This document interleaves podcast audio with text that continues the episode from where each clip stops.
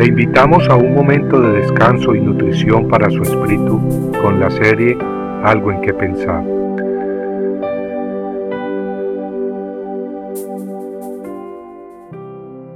Testimonio perdurable. Y murió Eliseo y lo sepultaron. Segunda de Reyes 13:20. No es muy difícil creer que Eliseo haya muerto. En fin, este profeta de Dios vivió hace unos 2800 años.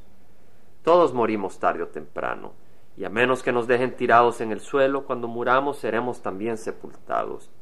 Es por eso que las palabras que leímos al principio no nos enseñan nada que no sabíamos.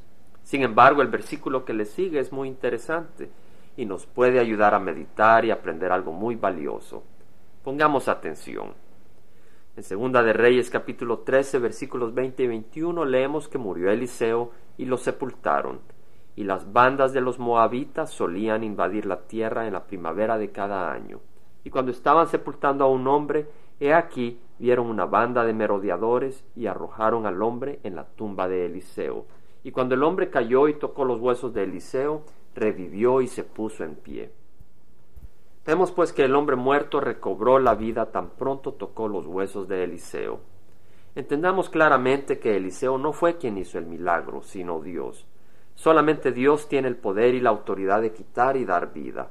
Satanás mismo no puede quitarle la vida a nadie sin antes obtener permiso de Dios. Dios pues está en control, siempre lo ha estado y siempre estará en control. Y los versículos anteriores nos cuentan cómo Dios honró la memoria de su siervo Eliseo, dándole vida a aquel muerto al caer en la tumba del profeta.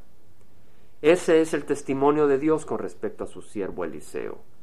Dios confirmando con ese milagro una vez más que el mensaje de Eliseo venía de Dios y que las obras que Eliseo hizo fueron agradables ante los ojos de Dios, pues fueron hechas de acuerdo a su voluntad.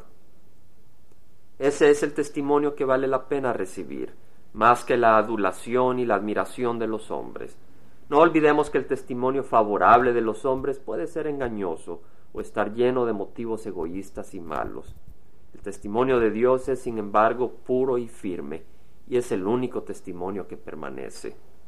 En la parábola de los talentos en Mateo 25, 14 al 30, leemos de aquel siervo cuyo Señor le había dado sus bienes para que los trabajara mientras él se iba de viaje. Después de un largo tiempo el amo regresó y le pidió cuentas a su siervo.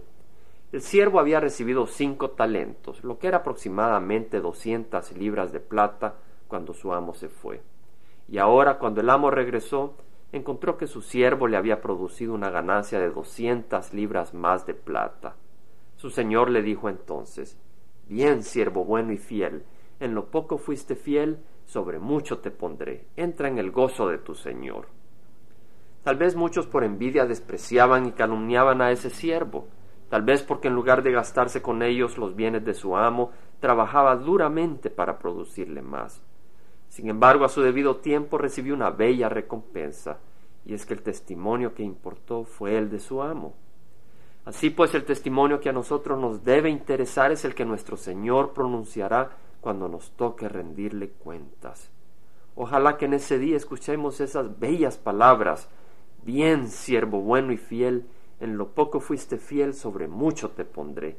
Entra en el gozo de tu Señor compartiendo algo en que pensar, estuvo con ustedes Jaime Simán. Si usted desea bajar esta meditación, lo puede hacer visitando la página web del Verbo para Latinoamérica en www.elvela.com. Y el Vela se deletrea E L B de verdad E L A donde también encontrará otros materiales de edificación para su vida. Puede también escribirnos al Vela Pio Box 1002 Orange, California 92856, Estados Unidos. Dios le bendiga.